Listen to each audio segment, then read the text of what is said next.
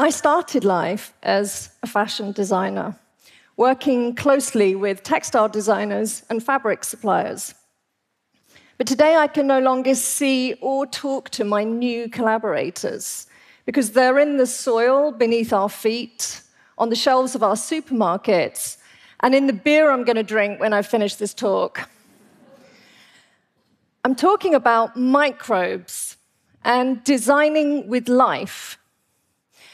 15 years ago, I completely changed both what I worked with and how I worked after a revelatory collaboration with a biologist. Our project gave me a different perspective on life, introducing a whole new world of possibility around how we can design and make things. I discovered a radical manufacturing proposition biofabrication, literally fabricating with biology. What does that mean?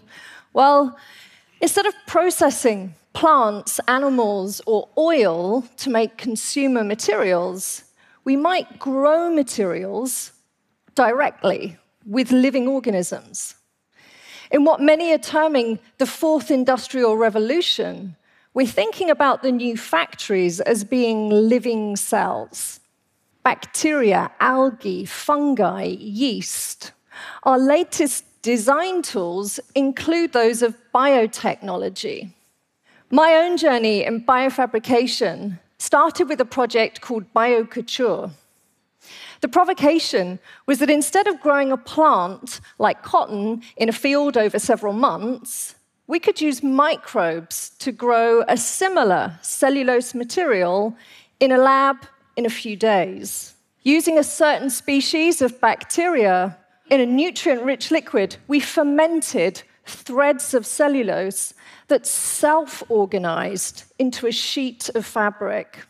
I dried the fabric I'd grown and cut and sewed it into a range of garments, shoes, and bags. In other words, in one lab, we grew materials and turned them into a range of products in a matter of days. And this is in contrast to current methods of fabric production, where a plant is grown, just the cotton part is harvested, processed into a yarn, woven into a fabric, and then potentially shipped across oceans before being cut and sewn into a garment. All of that can take months. So these prototypes indicated a field offering significant resource efficiencies, from reducing the water, energy, and chemistry needed in the production of a material through to generating zero waste. We grew fabrics to finished form. If you like, biological additive manufacture. Through biofabrication, I had replaced many intensive man made steps with one biological step. And as I engaged with this living system, it transformed my design thinking. Here was biology with no intervention from me other than designing initial conditions for growth, efficiently producing a useful, sustainable material. So now I can't help but see all materials through the lens of biofabrication.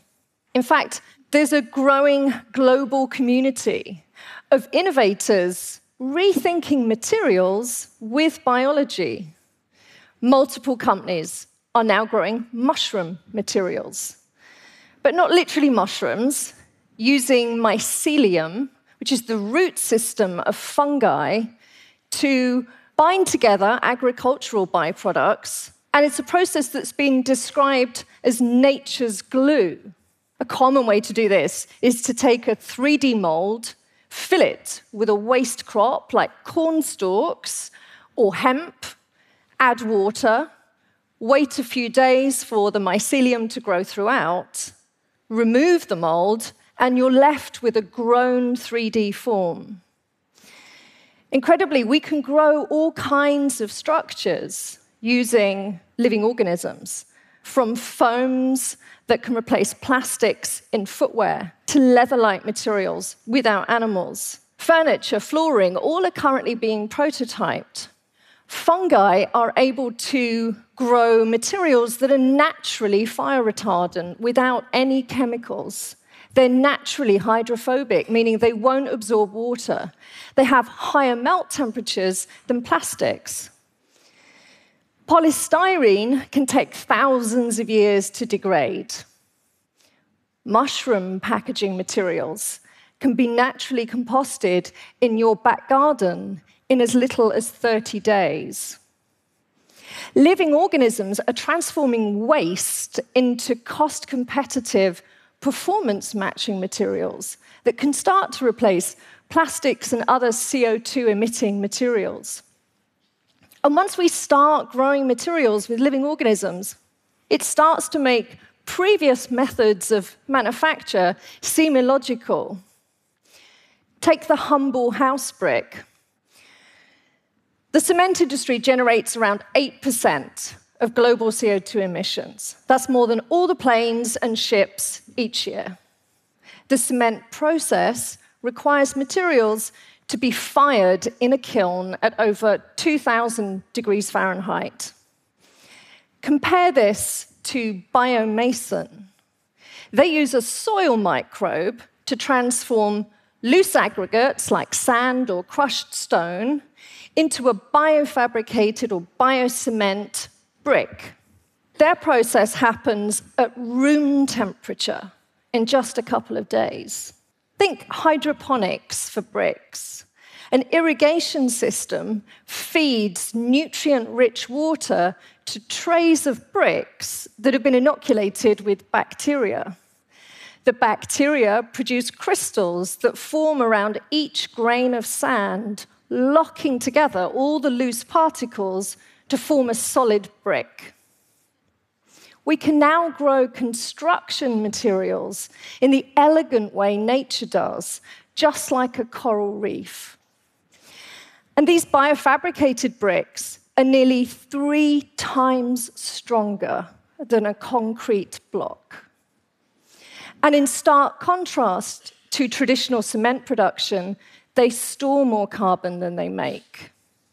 So, if we could replace the 1.2 trillion fired bricks that are made each year with biofabricated bricks, we could reduce CO2 emissions by 800 million tons every year.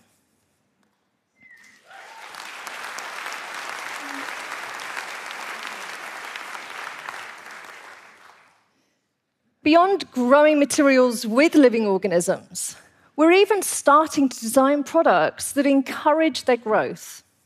And this comes from the realization that the very thing we've been trying to marginalize, life, might actually be our greatest collaborator. To that end, we've been exploring all the ways that we can grow healthy microbes in our own ecosystems. A great example of this is architects who are imagining the skin of a building to function like the bark of a tree, but not as a cosmetic green layer. They're designing architectural barks as hosts for evolving ecologies. These surface structures are designed to invite life in. And if we applied the same energy we currently do suppressing forms of life towards cultivating life, we turn the negative image of the urban jungle into one that literally embodies a thriving, living ecosystem. By actively encouraging surface interactions with healthy microbes, we could improve passive climate control, stormwater management, and even reduce CO2 emissions by lowering the energy used to heat or cool our buildings. We're just beginning to realize the potential of nature based technologies.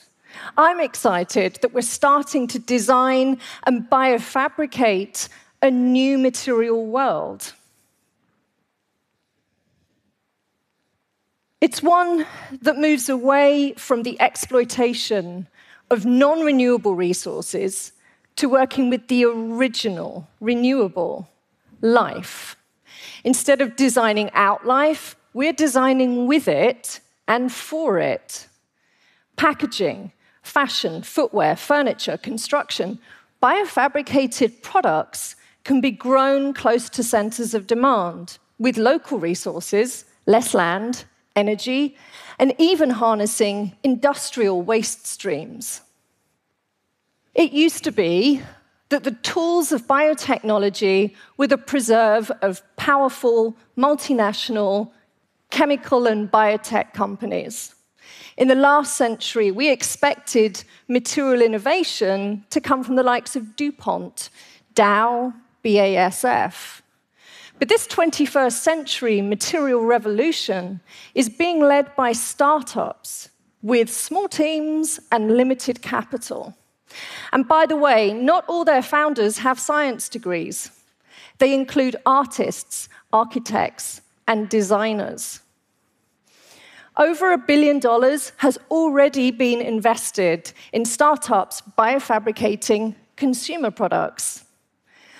I don't think we have a choice but to biofabricate our future.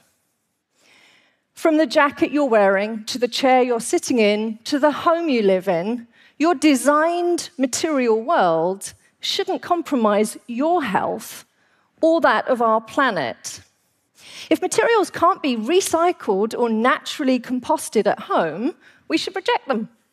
I'm committed to making this future a reality by shining a light on all the amazing work being done today and by facilitating more interactions between designers, scientists, investors, and brands.